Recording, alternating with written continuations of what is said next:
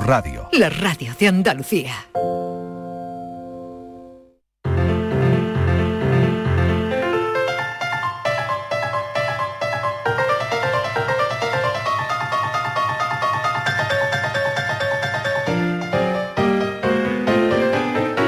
La paranoia de la tarde.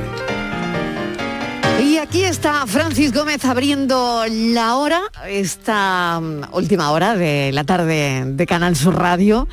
Eh, ¿Qué nos traes hoy? A ver, ¿con qué nos vas a sorprender? a deleitar, El equipo está preparado ya. Venga. Sí, el equipo A. El equipo A. bueno, pues que no os preocupéis, de verdad. que Hoy es fácil. A ver, a ver. Bueno, es que de verdad, es que eso ya no me convence. Inmaculada, atenta. Pero tú te has dado cuenta que generas estrés hasta en los oyentes, Francis. Yo, de verdad, me estáis dejando mu- muy mal. Es que voy a tener que ir al psicólogo. No, por No, favor. psicólogo bueno, que no. si quieres Bueno, ves, pero que no pasa no. nada, Pero ¿no? puedes Pero empezar por primero de carrera, que un estamos... día, Claro, queda- no, un día quedamos a tomar un café con Borja, Ya, fuera, pero es que, fuera claro, de aquí. Borja no vale, porque Borja está aquí implicado en... No, Borja fuera de aquí, por eso le digo, digo, fuera de aquí. Bueno, vamos con la paranoia de hoy. Venga. Bueno, pues os cuento. Un hombre tenía una cierta cantidad de madera. Empezamos. Bien. Pero bueno, que- Cierta tenemos- cantidad de madera. No, ni mucha ni poca. Nada. Ni mucha ni poca. Madera. Sí. El lunes la madera tenía forma de cubo. Bueno... Sí, El martes la modificó y la convirtió en un cilindro. sí. Y el miércoles la convirtió en una pirámide. Pero la madera no es dúctil, ¿no? Pues ahí está el tema. ¿Cómo lo hizo? Si no talló la madera para darle la forma. ¿Que no la talló? ¿No? como lo de los pececitos. Puede ser. Seguro. Bueno, Puede no ser que peces, sea la no misma hay técnica. Ya, peces. ya estamos mm, cogiéndote tranquillo, Francis, ¿eh? No, verás tú. Si es te, que estamos, llevamos- te estamos llevamos- cogiendo el tranquillo. Que eres muy lista, poquitos, que eres la ¿eh? jefa, pero yo sigo igual que No, no, lo ha dicho principio. Inmaculada, ¿eh? lo ha dicho Inmaculada, ha dicho Inmaculada. Esto es como lo de Inmaculada, los esto no es peces. de los peces, esto va de A ver, madera. Olvídate. Ya, ya. Esto no, pero- aquí, no- aquí aquí no no hay Pero si la madera no es dúctil, ¿no? Pues... Y hay que hacer un triángulo. Pero hay que empezar con un. Era de, era de plastilina. Hay que Una- empezar con un cubo. Pirámide. Un- una pirámide. en fin, lunes, martes y miércoles. Esto es lo que la madera que cambia ¿La madera era exótica? A ver si acierto una O pregunta. es de Guayacán. La madera no lo sé, pero la pregunta es un poquito exótica, ¿no? O sea que la pregunta Sí. es irrelevante el cómo es la madera. No, no importa, Vale. pero ¿cuál era mela- eh, ¿Cómo es esa que es muy blandita? Melamina, ¿no? Esa melamina. ¿Era Pero de claro, la melamina? realidad no, es la melamina Como es la sintética. Es sintética. La madera es sintética. No, no, no, la melamina es sintética. Esto es, Es- madera, madera. Esto es madera. madera, madera. De pino, por ejemplo. Por ejemplo, de O de nogal. De nogal, o mezcla. O, O de ébano. sé, De Claro. todo, un Es que es muy cada- importante el tipo de madera. Es que no es lo mismo, ¿eh? Ya, pero para esto Tienes no. que concretar más, Francis, porque no. es lo mismo la madera de ¿Y pino qué que tenemos de que, saber? ¿Qué tenemos que averiguar? ¿Cómo lo han conseguido? Pues como consiguió este hombre sin tallar la madera, que conseguir que cada día tuviera una forma distinta. Es que es imposible. ¿O no? Yo ahora tengo que visualizar cómo es un cubo, un cilindro, que eso también me... Primero tengo que empezar por ahí, visualizar la forma de cada Geometría, cosa. Martínez, geometría. Venga, venga. Lo de la pirámide lo tengo claro, lo otro no tengo más dudas. El cubo de Rubik, venga. Venga, el radio del cilindro. Vamos a estudiar el Oh, radio del cilindro. qué bonito bueno, esto. oye, pues nada, a ver si los oyentes nos echan una mano. Claro que sí, seguro Lo que repetimos acierta. otra vez el Y seguro enunciado. Venga. Venga. Bueno, pues un hombre tenía una cantidad de madera. Vamos a poner que el hombre era carpintero o era mm, Sí. escultor o era el Era vecino de frente, por ejemplo. Por ejemplo. Vale. Vale, el lunes tenía la forma de cubo. El martes la cambió y le dio forma de cilindro. Y el miércoles, pues, porque se le antojó, pues le dio forma de pirámide. Oye, ¿y los días de la semana tienen algo que ver aquí? No, esto es como lo de... es irrelevante también. una cosa No, aquí, ¿qué tal? aquí no preguntamos, no acertamos. Lo del Bueno. ratón, el elefante y la farola, ¿no? Pues algo así. Venga, pues a ver si los oyentes se animan. Menos mal que se cansó el Gracias, miércoles y no gracias, Francis. jueves. Adiós. Sí, gracias. Hasta ahora. Oye, no os vayáis Inmaculada y Patricia, que vamos a hablar de la conquista de Tinder. Ay, ay. Por favor, la conquista de Tinder. Uy, yo me voy, yo me voy. Tú no te vayas, Francis. no, no, yo me quiero... Me da, Pero me da por miedo, favor me no da miedo. vayáis. Vamos a hablar de la conquista de Tinder. Uf.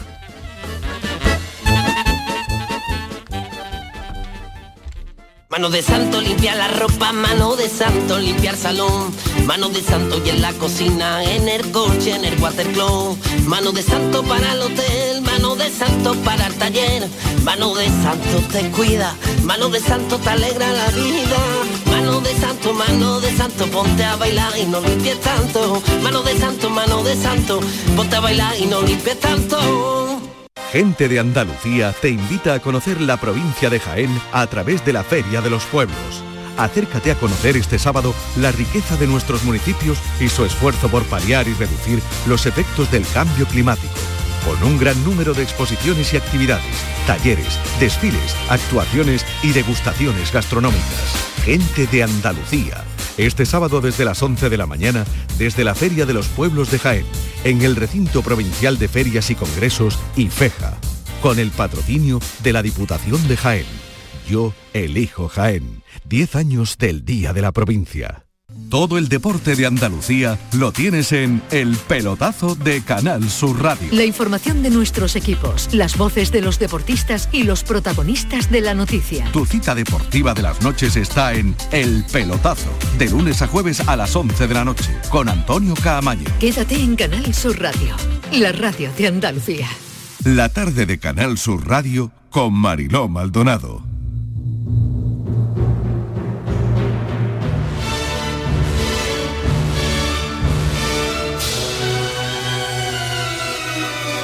En esta lucha contra el amor romántico se usa mucho la imagen del cuento de hadas malentendido. Se suprime el subtexto del cuento tradicional para tomar solo la peripecia. La sirenita no renuncia a su mundo y a su voz por amor al príncipe, sino porque quiere conocer un mundo que le es negado. Cenicienta no está sometida a sus hermanastras ni a la zorra de su madrastra, sino que es una niña encerrada en un mundo de adultos y es su entereza y su valor lo que hace que ella acceda a un verdadero hogar. Y ni siquiera es cierto que los cuentos de hadas muestren siempre el matrimonio como premio, porque hay cuentos de hadas que ni siquiera tratan el tema del amor. Solo es una manera de figurar una vida larga, próspera y tranquila, pero hay mucha gente que nos quiere explicar a los demás el mundo aún sin saber entender un simple cuento de hadas.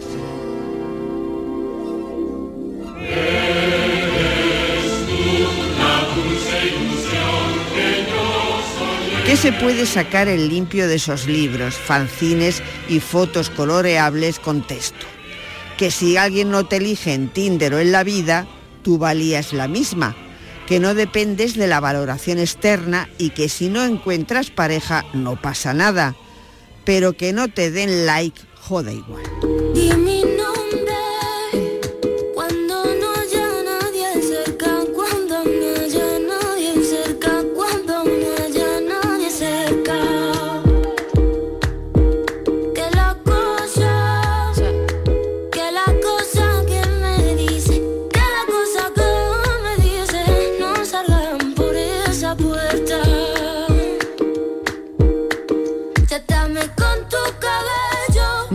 Pola nos contaba lo que acaban de oír de la conquista de Tinder de Jimina Sabadú. A través de las experiencias de Jimina en varias apps, eh, esta, escritoria, esta escritora nos muestra eh, una colección de anécdotas, reflexiones para que em, nos suene familiar. Aunque ya a muchos nos suena esto de Tinder muy, pero que muy familiar desde las agencias matrimoniales en el principio de los años 2000. En aquella época inscribirse en una web para buscar pareja era, mm, no sé, poco menos que raro, ¿no? Raro. Hasta una aplicación que llega con más de 50 millones de usuarios estimados en el mundo. En Tinder la decisión se toma con un dedo lo deslizas hacia la derecha o hacia la izquierda. Y la afinidad, el famoso match, se basa en imágenes, en una pequeña biografía y en la edad. Em, así es como esto funciona. Jimina Sabadú, bienvenida, gracias por estar con nosotros esta tarde. Hola, buenas tardes, muchas gracias. Bueno, a ver, ¿cómo, ¿cómo fue tu experiencia? Tengo a mis compañeros Francis Gómez, tengo a Patricia Torres y tengo también a Inmaculada González escuchándote y, ahora entraremos ya en mesa de debate. Pero, mm, ¿cómo fue tu experiencia? Pues eh, no muy buena, he de decir. O sea, hubo momentos buenos, momentos divertidos, pero no puedo decir que globalmente fuera buena. Eh, y no iba con esperanzas muy altas ni, con- ni esperaba nada maravilloso, pero aún así fue espantosa, sí. Espantosa, Un la poquito mala, sí. muy mala. Sí, vamos a dejarlo muy mala. Un poquito mejor que, mm, que regular y un poquito mm, no tan grave como espantosa. Sí, sí, sí. Sí, o sea, y- y, mm, vamos a ver, puedes, em, eh, creo que, que has llegado a comentar, ¿no? Que Tinder puede convertirse en una casa del terror, Sí, sobre todo para mujeres. Por Sí. ejemplo, todos los tíos que, eh, que conoces, que te han contado alguna experiencia negativa con alguna chica de Tinder, suelen terminar con la frase, pero con lo de los tíos, flipo. Sí, sí. O sea, la, la más sórdida que me han contado, que no puedo contar porque aquí no, Ay, no puedo- no es como claro. contar en la radio. La hora, la hora, Eh, claro. Sí, por eso. Eh, es- esa se queda muy corta comparada con las experiencias normales de malas que me han contado chicas.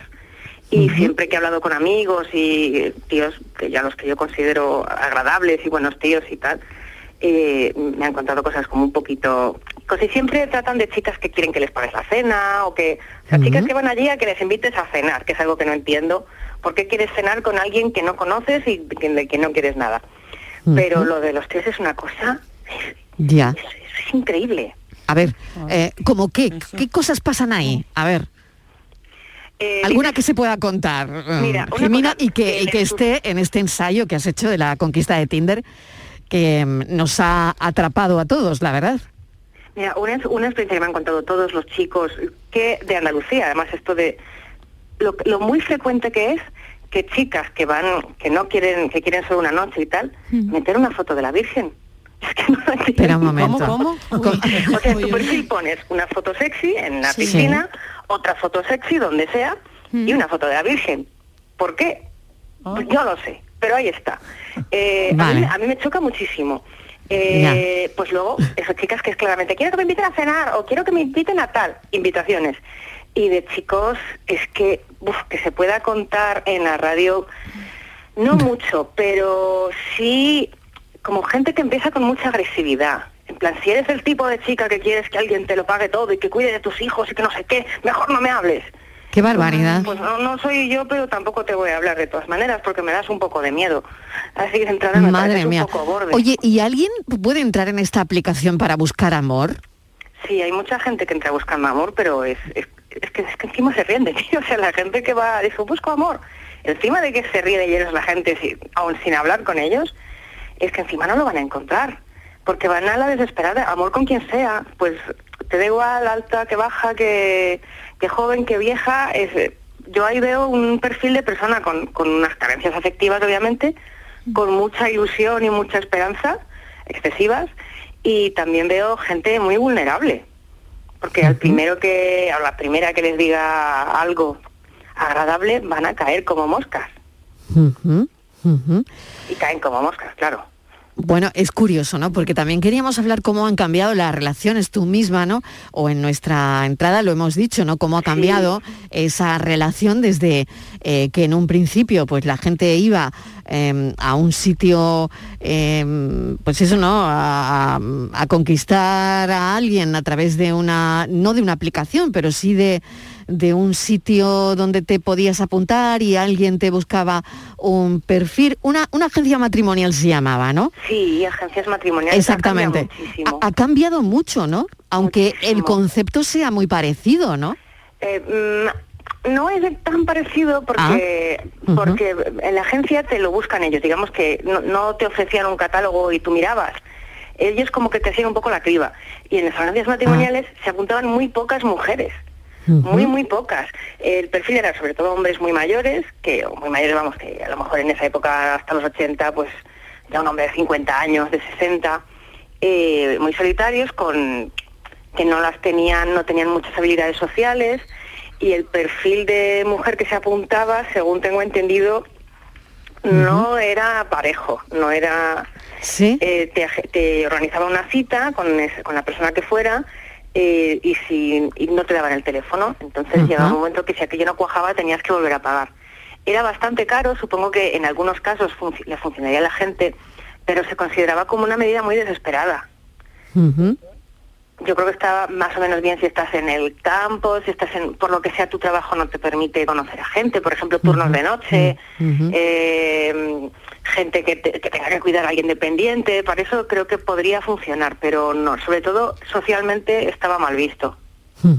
Bueno, preguntas. A ver, Inmaculada, que fíjate que tenemos a Jimena Sabadú, que eh, ha vivido esa experiencia, experiencia para nada buena, y está en su libro La conquista de Tinder. Pues le quería preguntar a Jimena Mariló precisamente eso, si acaso ha cambiado la forma de acceder al amor, pero en realidad las necesidades son las mismas, si acaso peores, y el mundo ha evolucionado poco al final.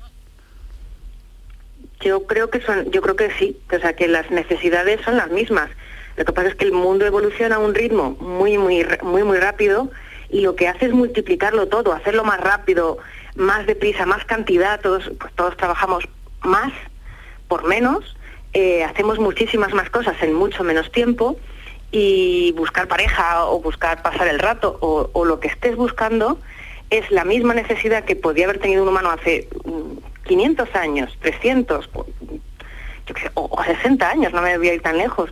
Pero de repente los, los medios se han industrializado, con lo cual nos, nos pasan por encima como una apisonadora.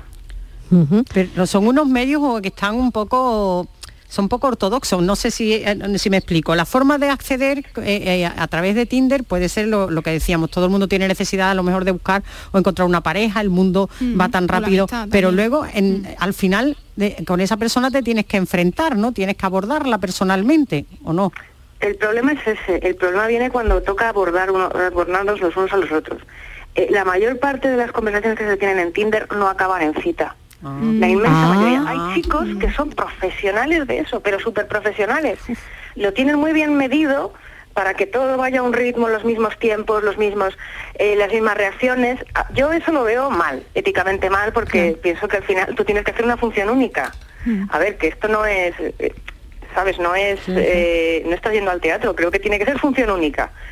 Eh, pero hay el tío que es profesional lo- no lo concibe así. Esos tíos acumulan citas de una sola, una sola cita y lo tienen clarísimo. El resto de la gente eh, lo que hace es tener conversaciones que normalmente se quedan en nada, que se quedan como en, en- en la nada, en el éter, y, y luego ves lo cafre que es la gente por lo general. Hay, hay temas que yo no sacaría nunca en una conversación con un desconocido, que al final son desconocidos y gente que saca temas, pues bueno, de sexo, religión y política, que se- pero que son tres temas que no hay que tocar si no hay confianza, y si hay confianza, pues también se pueden omitir. Y luego está que cuando hay que dar la espalda, la gente lo hace como si no hubiese otra persona al otro lado. Entonces dicen, pues no me gusta la cita. Entonces en vez de decirte por WhatsApp, aunque sea, no hace falta que te llamen, oye, pues no, no ha cuajado, lo siento, tal, no, es, no te vuelvo a responder. Oh, qué mal, ¿no? No te vuelven a responder Oye, y punto pelota. Pero O sea, no te muy- bloquean, no te bloquean. Si te bloquean, Pero pues ya te no te contestan nunca más. No, no te No. contestan, pero a lo mejor llegan al año o a los dos años. A mí me ha pasado a los 10 años de una cita. Ah, como si no hubiese pasado nada, oye, ¿qué tal todo? ¿Quedamos? A los 10 años. Sí, 10 años. Me escribió un chico, bueno, me ha escrito varias veces, que quedé con él en 2009. Qué barbaridad. Qué Y barbaridad. como, es que han pasado 10 años. Bueno, Patria, a ver, eh, pregunta. Yo mm, ya te digo que no utilizaría Tinder porque bueno, yo soy tengo una personalidad muy muy tímida, no sé, no, yo creo que no me atrevería a, y sobre todo a gente desconocida, ¿no?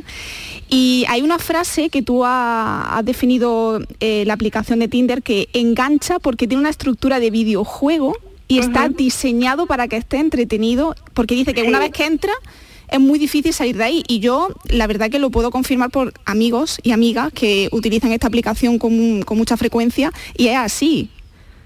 Es que es muy divertido, es decir, es objetivamente divertido. A mí me recuerda muchísimo a la estructura del Pokémon Go. Muy Ah, fíjate. Ah, Lo que pasa es que fíjate. en Pokémon hay batallas, Sí, los, sí, los- sí, los- sí. los gimnasios Pokémon y aquí no hay. Pero tú le das a la izquierda a la derecha y de repente dices, ay, venga, un Pokémon, venga, lo cojo, va, otro Pokémon tal. Los vas cogiendo y la diversión es como acumular. Y aunque no lleguen a nada las citas, yo no hablo de, de que haya una, una- nada emocional, nada, la sensación de que siempre hay algo nuevo para ti es, el, es, es muy adictiva y además hace un sonido de cling. Eh, ahora no Sí. tengo en la mente Sí, el sonido match, ¿no? El, el sonido el que hace. O vale, cuando alguien está vale. cerca, El ¿no? sonido del mensaje, claro. No lo hemos sacado porque no lo sabíamos. No, no, no, ya a mí se me el sonidito, pero no hay un sonidito exacto. Y luego, pues, eh, es que cualquier cosa funciona así. Funcionan así las máquinas tragaperras, funcionan Mm. así... Es verdad, eh, es verdad, Twitter, es verdad. Twitter empiezas a hacer scroll y nunca llegas abajo y como siempre hay algo nuevo, Mm. ahora Claro. he buscado un término que es doom scrolling. Sí. Claro. Que dije, ah, vale, ya entiendo mis madrugadas, es el doom scrolling. No paras, no paras y nunca se acaba. Exacto. Oye, pero eh, en cualquier caso, Jimina, eh, esto te permite cruzarte con gente con la que nunca habrías coincidido en la vida Sí. real probablemente, ¿no? Sí, yo he conocido así, con los que obviamente no llegas a nada, pero pero pues conocí a un chico que nunca hubiese nunca me hubiese cruzado con él, un chico que vive a, a 30 kilómetros de donde vivo yo, que tiene 10 años menos que yo, que se dedica a algo totalmente distinto y que es algo que me encanta. Es un chico que se dedica a la esgrima y, a, y a temas de historias judiciales. Pues me gustó mucho hablar con este tío. Eh, luego hablé con un señor que, que- que era economista, pero que le gustaba mucho el cine y encontramos muchas cosas en común en el cine. Yo personalmente no fui a hacer amigos, porque ya tengo muchos amigos y la agenda ya va muy, muy petada. Pero sí que creo que es enriquecedor poder conocer a gente que no tiene nada que ver con tu entorno y a mí es lo que me atrajo. Dije, ostras, es que yo que estoy así muy, muy, muy hipster y tal, digo, ¿viste esto de tíos con gorrito? Claro, Jimena, por lo que veo, por lo que veo, la agenda está que ya no cabe nadie más. La, sí, sí, la agenda, La agenda está, petada ya, está ya petando la agenda. Además que tú puedes filtrar, ¿no? Claro, La gente- claro, pero es que con el tema del libro, madre Claro. mía, Jimina, esto Uy, no, tengo tengo un montón de gente tiritando en mi ciudad, ¿eh? Tiritando. Me han escrito dos, dos, tres. Me escribieron, salgo en el libro. Como, como- Qué bueno, eso está muy bien. Como Buenísimo. admiradores, ¿no? ¿no? ¿No has sacado el del 2009, el de la cita? Yo lo habría sacado. Ah, no, porque me da un poco de miedo. Una persona que te escribe 10 años después, después de cómo se portó, no... no. Pero eso también te pasa en la vida real, ¿eh? Sí. Es que lo que yo estaba Sí, pensando, sí, mira Jimena, qué bueno, Inmaculada, muy bueno lo que, Sí, cuando lo que acabas de, tocar ahora mismo, ¿no? Cuando conoces a alguien en una discoteca o en un bar. Claro, pasa. también te pasa en la vida real, te llaman después de 10 años. Sí, sí. Claro, pero es, es un comportamiento parecido, pero digamos que en la discoteca, como ya hay un contexto, hay cierto control, a mí lo de lo de no responder, y, en, y en el- en situaciones como esta te preguntas, ¿habré hecho algo mal? ¿Habré dicho algo que le haya molestado? Y ves que no, que es que ya pasan. Pero claro, en una discoteca te pasa, salvo que seas una máquina de ligar, eh, te pasa de cuando en cuando, pero aquí puede ser todas las semanas. Una decepción, una posible decepción por semana. Una posible decepción por semana. Y, a- Mínimo. y ahora pregunto, ¿hay algo bueno? No, a ver, yo creo que sí hay muchas No, cosas simplemente porque no, no lo sé. Al final Yo creo, que, es una buena aplicación. creo Claro que es bueno, verdad que Tinder- son buenas aplicaciones, o sea, Claro, son buenas ideas. eso sí, eso sí, buena idea es, buena aplicación también, porque funciona a las mil maravillas como estamos comprobando, pero de, de- de alguna manera, y buscando, no sé, el lado positivo si es que lo tiene, ¿no? Eh, ha modificado, en cualquier caso, Tinder o este tipo de aplicaciones, la forma que tenemos de entender el amor y que tenemos de entender las relaciones, que no sé si eso es intrínseco a la época que estamos viviendo, no lo sé. Eh, yo es que creo que la tecnología nos está pasando por encima y que, y que como, como civilización, digamos, to- estamos mm, no estamos acostumbrados a utilizar cosas tan, tan sofisticadas y si ya nos cuesta relacionarnos en el día a día y no hacerle putadas al vecino, uy, perdón, no hacerle faenas al vecino, Sí, sí. eh, cuando tienes la distancia de una pantalla es mucho mayor y, Claro. y ahora todavía la gente está entendiendo lo de lo que se llamaba antes la netiqueta, que tú no puedes insultar a la gente alegremente por ahí, no hagas en internet lo que no harías por la calle. Mm. Ahora se ahora se empezará a legislar muy poco a poco, tendrá consecuencias unas mejores otras peores, pero eh, internet nació con el anonimato puro y duro. Y aunque mm, que lo sepáis que no hay anonimato real, tienes la IP, pero eso sí cometes un delito o algo muy grave. Pero creo que nos queda mucho por aprender a por aprender en cuanto a relacionarnos a través de aplicaciones, ya sea en Wallapop, donde también la gente es tremenda, o, o donde, vamos, en Tinder o donde sea. Pues Jimena, te voy a agradecer este ratito en la radio, tu experiencia y este ensayo, la conquista de Tinder, que me parece muy interesante todo lo que abordas, cada cosa que además te hace pensar, ¿no? Y yo creo que eso es lo importante, que al final es verdad que probablemente estemos aquí porque, y hablando de esto, porque ha modificado este tipo de aplicaciones la forma que tenemos de entender las relaciones ahora mismo, pero, oye, mm, hay, que, hay que leer sobre esto también, ¿no? Y, y puntualizas algunas cosas en este ensayo que me parecen fabulosas.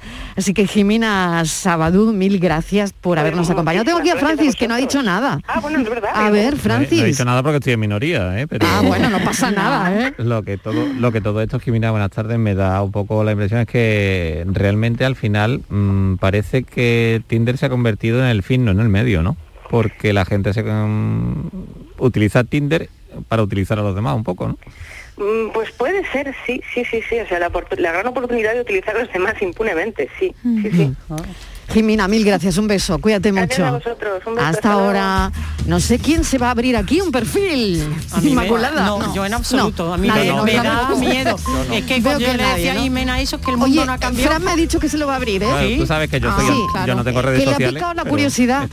Fran me ha dicho que le ha picado la curiosidad No con la gusta. entrevista, que se lo va a abrir. ¿eh? Pues lo- se va a enganchar, ¿eh, Marilo? Se va a enganchar, como ¿tú crees? dicho. Sí, sí, yo tengo amigos bueno, que se han, mm, que se han enganchado, ¿eh? Y Sí. no para, y que cada semana queda con una persona diferente. Bueno, ya cuando yo vea a Fran que se va corriendo y que no, que he quedado, Que- he quedado, ya, ya. pues ya, Oh, no, ya no, veo yo cómo, cómo le ha afectado la entrevista. No puedo con lo que tengo, voy a poder con tanta gente ni hablar. Claro que sí. Bueno, Inmaculada, mil gracias. Gracias a Patricia, ti. ahora nos escuchamos en un Vale, momento. hasta ahora. Y mm, hacemos una pequeña pausa.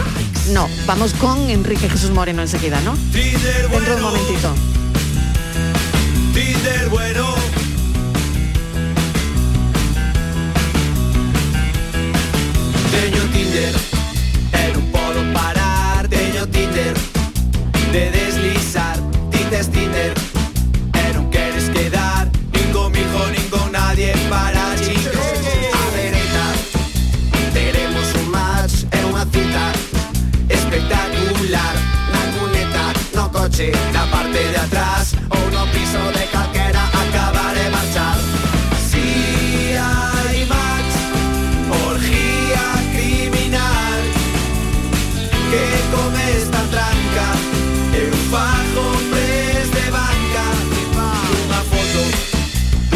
En Canadá con un reno.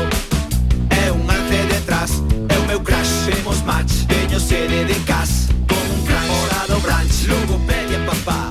Outra tía que soldado militar. Estuvo destinada en Afganistán. La tarde de Canal Sur Radio con Mariló Maldonado.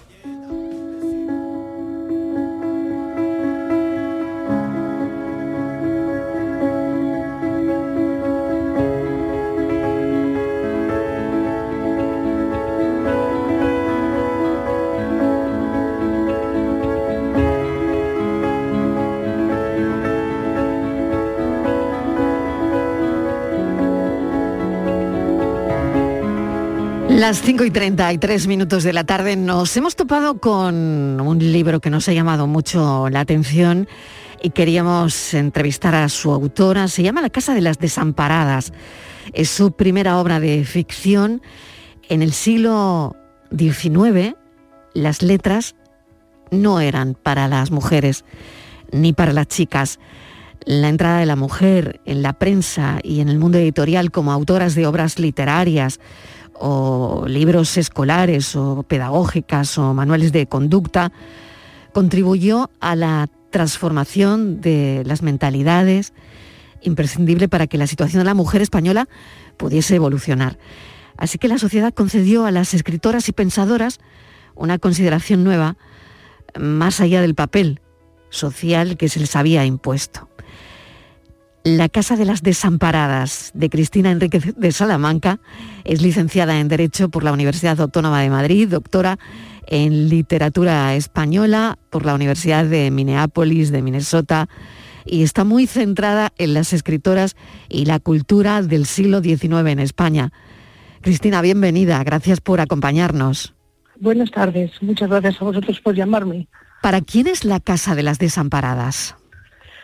Bueno, yo espero que sea para mucha gente, eh, para muchas muchas mujeres y muchos hombres, que creo que lo, lo van a entender y lo van a disfrutar unos y otros mucho. Para una, personas que les guste eh, la historia, que les guste la literatura, eh, que tengan un sensibilidad hacia el tema de la mujer. Y yo no diría que tienen que ser feministas, tienen que ser sencillamente mm, buenos lectores y con, con ganas de aprender sobre cómo se transforma la situación de la mujer. Personajes apabullantes hay en esta novela como Carolina Coronado, que desempeña un papel crucial, ¿no? que mm, nos lleva hacia una reflexión muy pertinente sobre la situación de las mujeres de, de la época. ¿Cómo era Carolina Coronado? Bueno, Carolina Coronado fue una mujer, bueno, una poeta que digamos eh, es el epítome de la poesía romántica en España, ¿no? Eh, una mujer de clase, yo no diría altísima, pero desde luego no baja, por supuesto, de la nobleza, nobleza provinciana con una enorme proyección eh, literaria y muy, muy sensibilizada con el tema de las mujeres. Una, una mujer rompedora, en el sentido de que se dio cuenta además de que había como ella muchas mujeres que escribían, muchas mujeres poetas, y creo lo que se, la crítica literaria, la historia literaria ha llamado la hermandad lírica. Es decir, ella apeló a muchas escritoras, se relacionó mucho con ellas y se comunicó con ellas y de esta manera, todo a través de la prensa, ¿no? Todo a través de las revistas. Entonces, de esta manera lo que se crea es un mundo femenino en el espacio público, o comienza a crearse, que es una de las cosas que para mí es más importante del siglo XIX, que las mujeres en realidad, a ver, las mujeres, un cierto tipo de mujeres, pero como sujeto, digamos, ¿no? Aparecen en el espacio público de, de las letras de la prensa.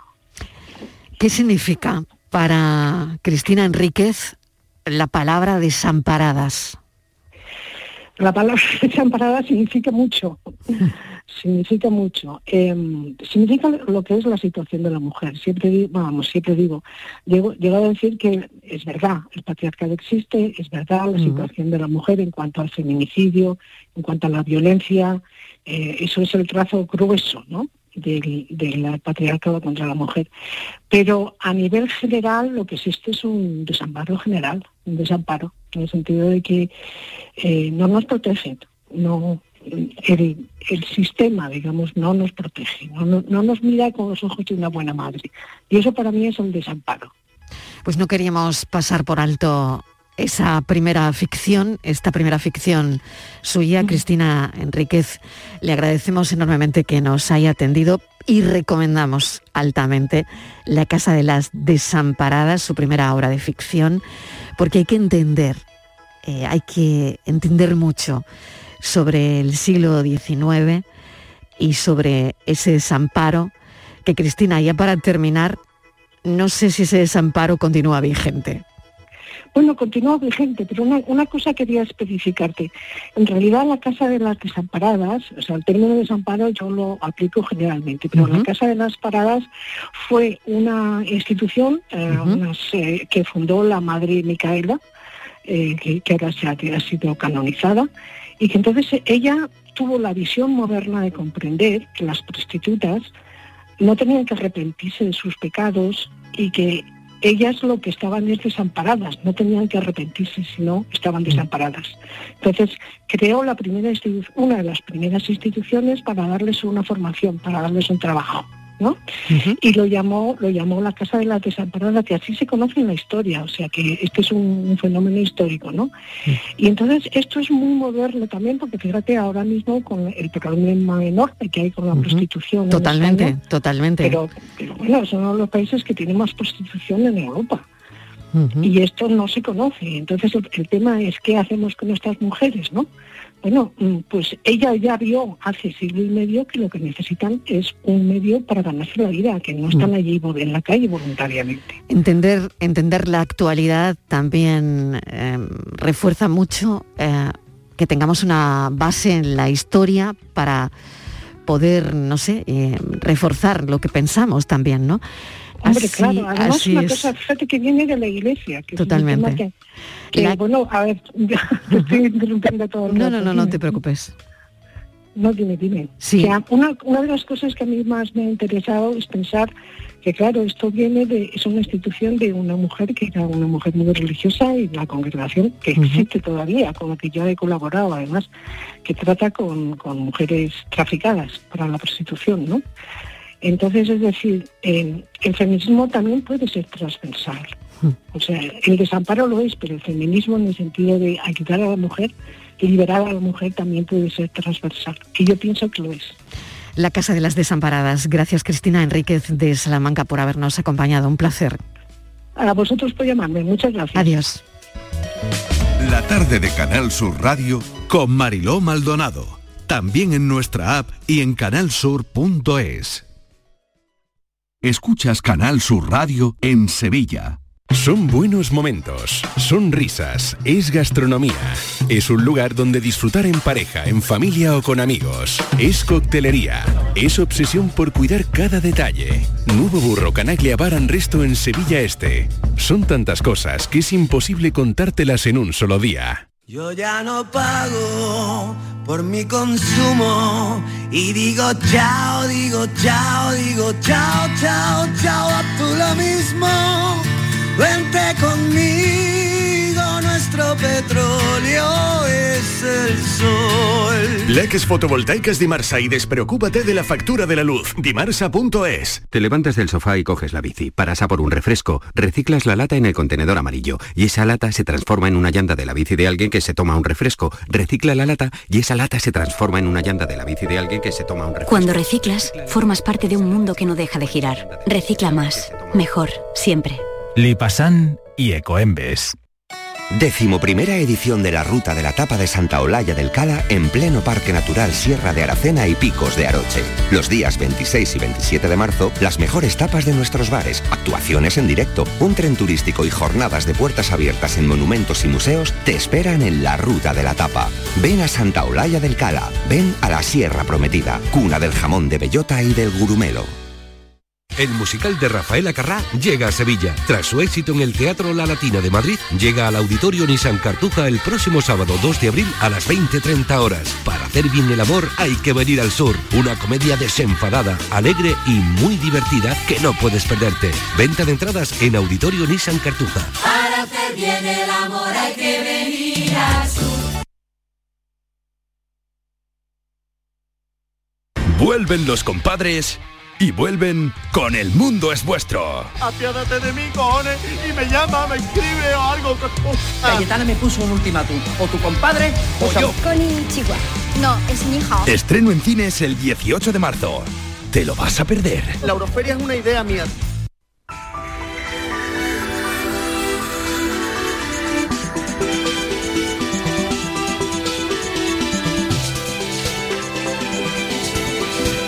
¿Qué tal Enrique? Bienvenido. Vamos a adelantar contenidos de las 6 de la tarde. ¿Qué tenemos hoy? ¿Qué tal? Pues mira, vamos a entrar hoy en el terreno de la reproducción asistida, que bueno, que ha tenido un parón considerable durante la pandemia, pero que de nuevo eh, nos dicen todas las consultas que hemos hecho que se está reactivando. Y hay un asunto que se está reactivando también, que es el de la preservación de los ovocitos por diversas razones, mujeres jóvenes o antes de, de someterse a determinados tratamientos médicos que preservan de alguna forma su fertilidad futura precisamente eh, y, y, vamos a contar también con, con, una persona que ha pasado por esto.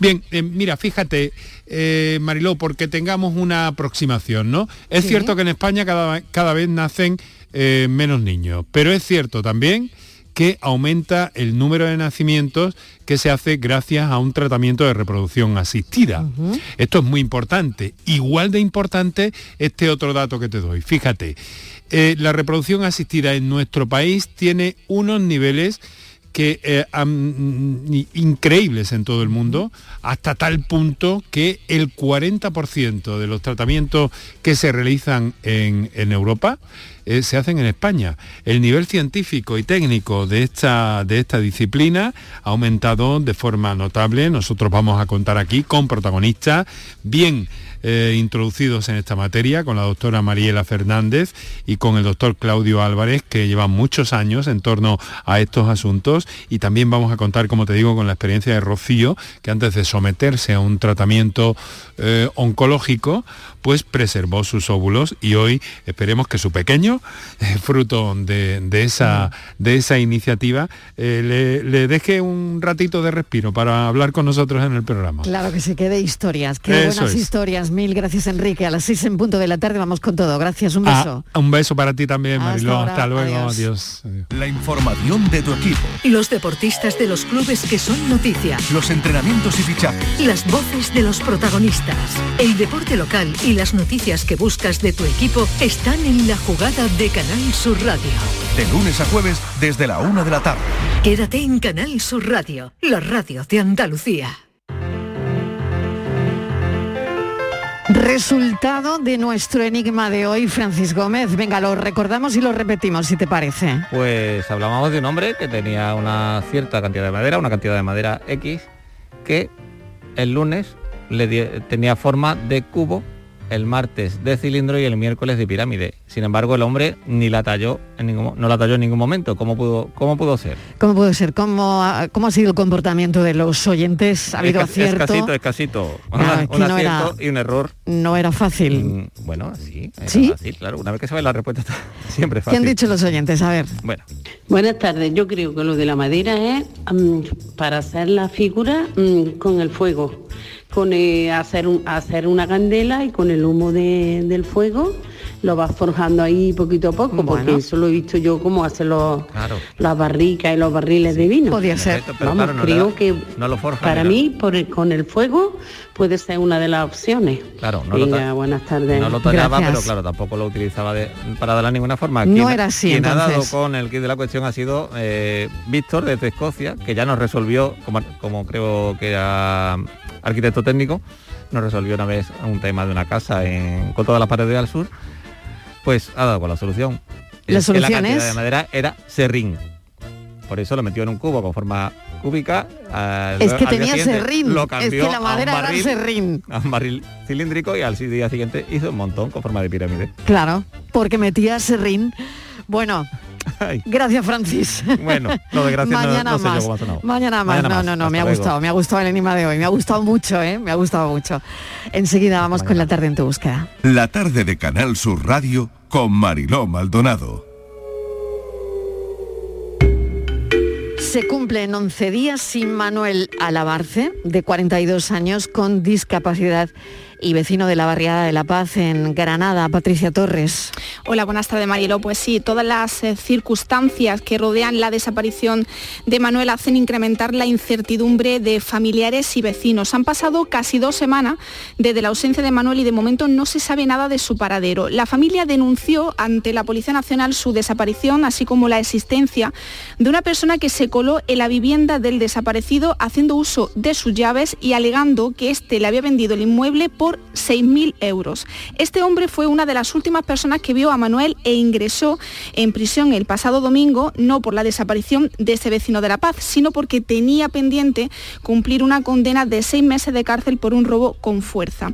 Ese individuo reconoció haber estado el sábado, eh, el sábado con Manuel e incluso apareció con pertenencia del desaparecido poco antes de ser detenido por la policía. El caso se encuentra bajo secreto de sumario y los familiares afirman estar muy preocupados, dado que Manuel necesita un tratamiento diario que no se está tomando y piden apoyo para encontrarlo lo antes posible. Voy a saludar a Luis Algoró, que también está con nosotros. Luis, bienvenido. Hola, buenas tardes Mariló, buenas tardes Patricia. Voy a saludar inmediatamente a Emilio, que es hermano de Manuel. Emilio, bienvenido a la tarde en tu búsqueda. ¿Cómo estáis? Hola, buenas tardes. Pues estamos fatal, estamos toda la familia muy mal, son ya 11 días que se cumplen hoy. Mm y, ya no sabemos dónde buscar dónde mirar.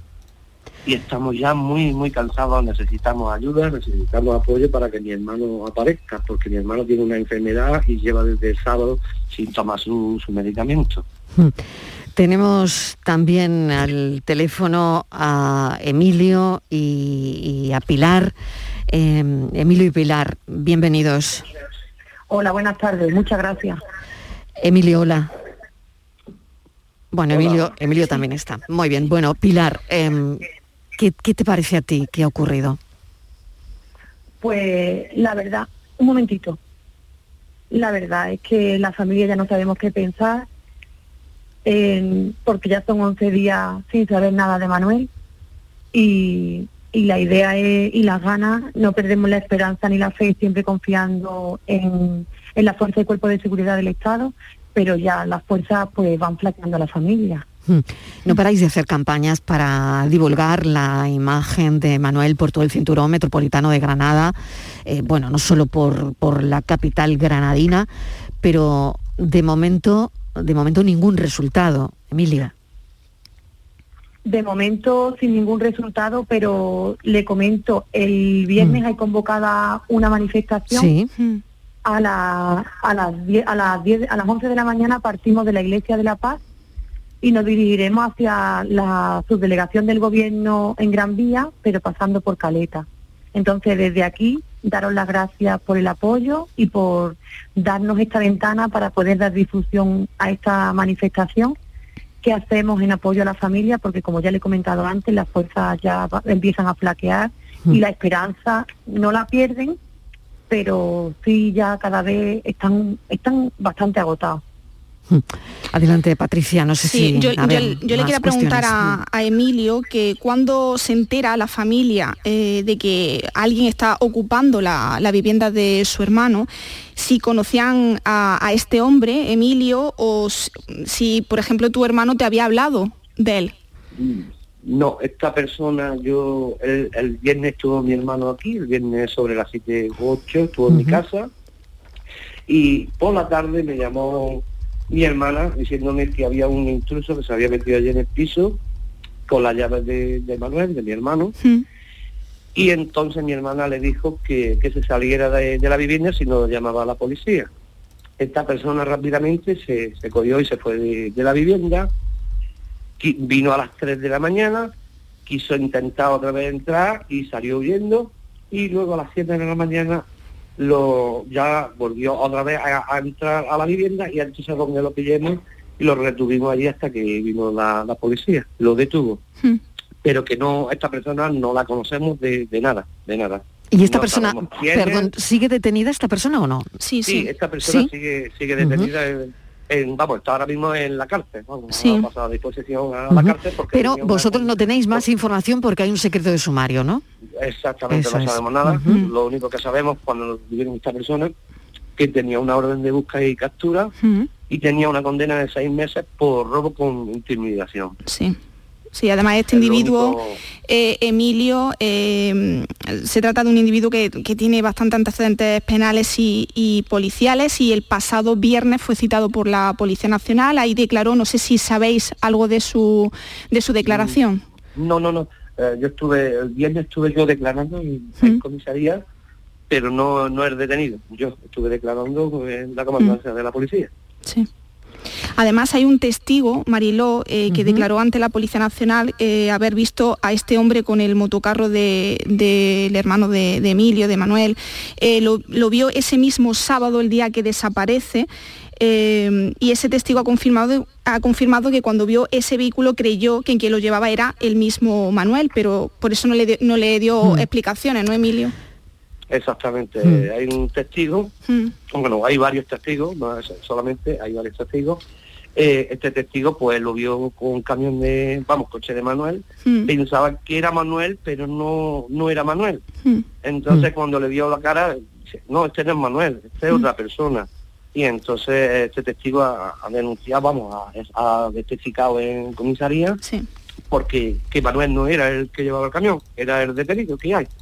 Pues vamos a seguir muy pendientes de este caso. Emilio, mil gracias, todo el ánimo del mundo. Le me gustaría Sí, decir una adelante, palabra. claro que sí. Mm, Yo no sé dónde está mi hermano.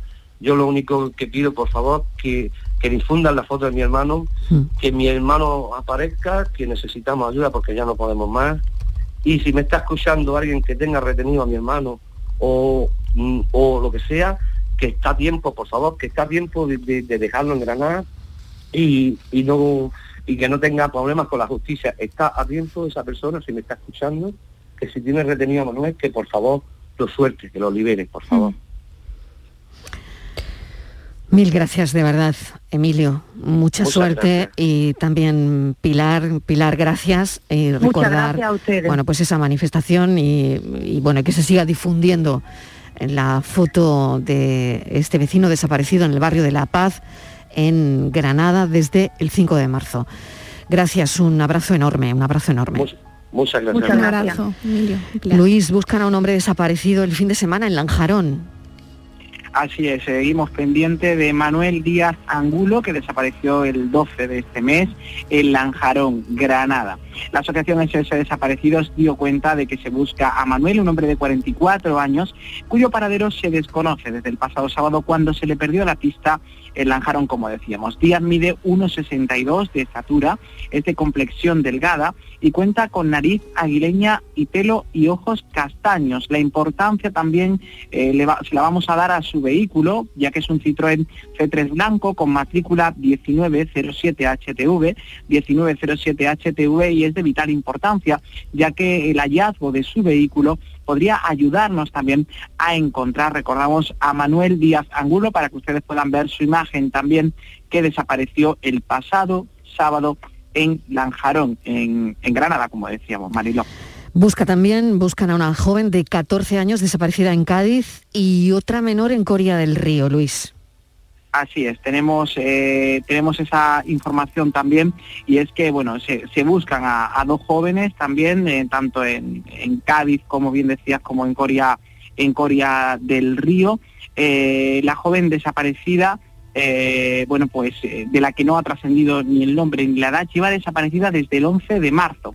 Es una joven, como digo, no sabemos nombre ni edad, el ayuntamiento de la localidad del Aljarafe ha compartido, eso sí, en redes sociales la foto de la joven animando a llamar al 091 si alguien conoce su paradero. Llevaba pantalón marrón claro con bolsillos a los lados y una camisa negra con rayas blancas. Hay que decir que la información, tanto de esta desaparecida como hablábamos también del caso de Cádiz, la tienen en las distintas plataformas y asociaciones de, desaparecidos, de desaparecidos, así como del Centro Nacional de Desaparecidos, por lo que os invitamos también a ver esas redes sociales, a conocer las imágenes, porque aunque no tenemos mucho más datos que aportar, es importante, como siempre decimos, la imagen y el contacto por si alguien tiene alguna pista, Mariló, pues que pueda aportar. Pues el equipo de la tarde en tu búsqueda muy pendientes de estos casos y también de los 11 días sin Manuel Alabarce. De 42 años, acabamos de hablar con su hermano, que es Emilio, mm. el hermano de Manuel, 42 años, Patricia, sí. con discapacidad. Sí. y vecino de la barriada de La Paz en Granada. Sí, con Pilar también, que está ejerciendo de portavoz ante los medios de comunicación. Es un trato es un, es un, caso muy complejo, Mariló, porque mm. estamos hablando de una persona vulnerable que necesita medicación y el tiempo es el gran enemigo en este caso, ¿no? Un caso con, de gran urgencia, pero prácticamente casi todas las desapariciones. Pero sin duda este hombre que no está, eh, que está detenido, pero no por la desaparición de Manuel, tiene la llave para saber qué ocurrió con Manuel ese día, así que estaremos muy pendientes de todos los avances en este caso. Gracias compañeros, un abrazo enorme. A ti Marilo, un beso. Patricia y Luis, gracias. Pensamos.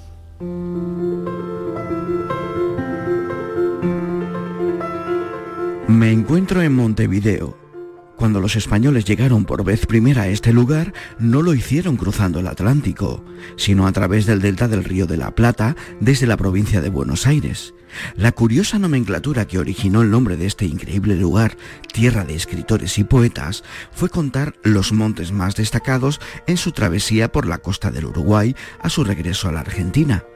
Este lugar está enclavado en el monte Sexto, lo que en números romanos se escribe con V e I latina, de este a oeste, lo que al leerse monte, vi, deo y que le diera el nombre a la capital de un país no más grande que la provincia de Málaga y de un poquito de Jaén.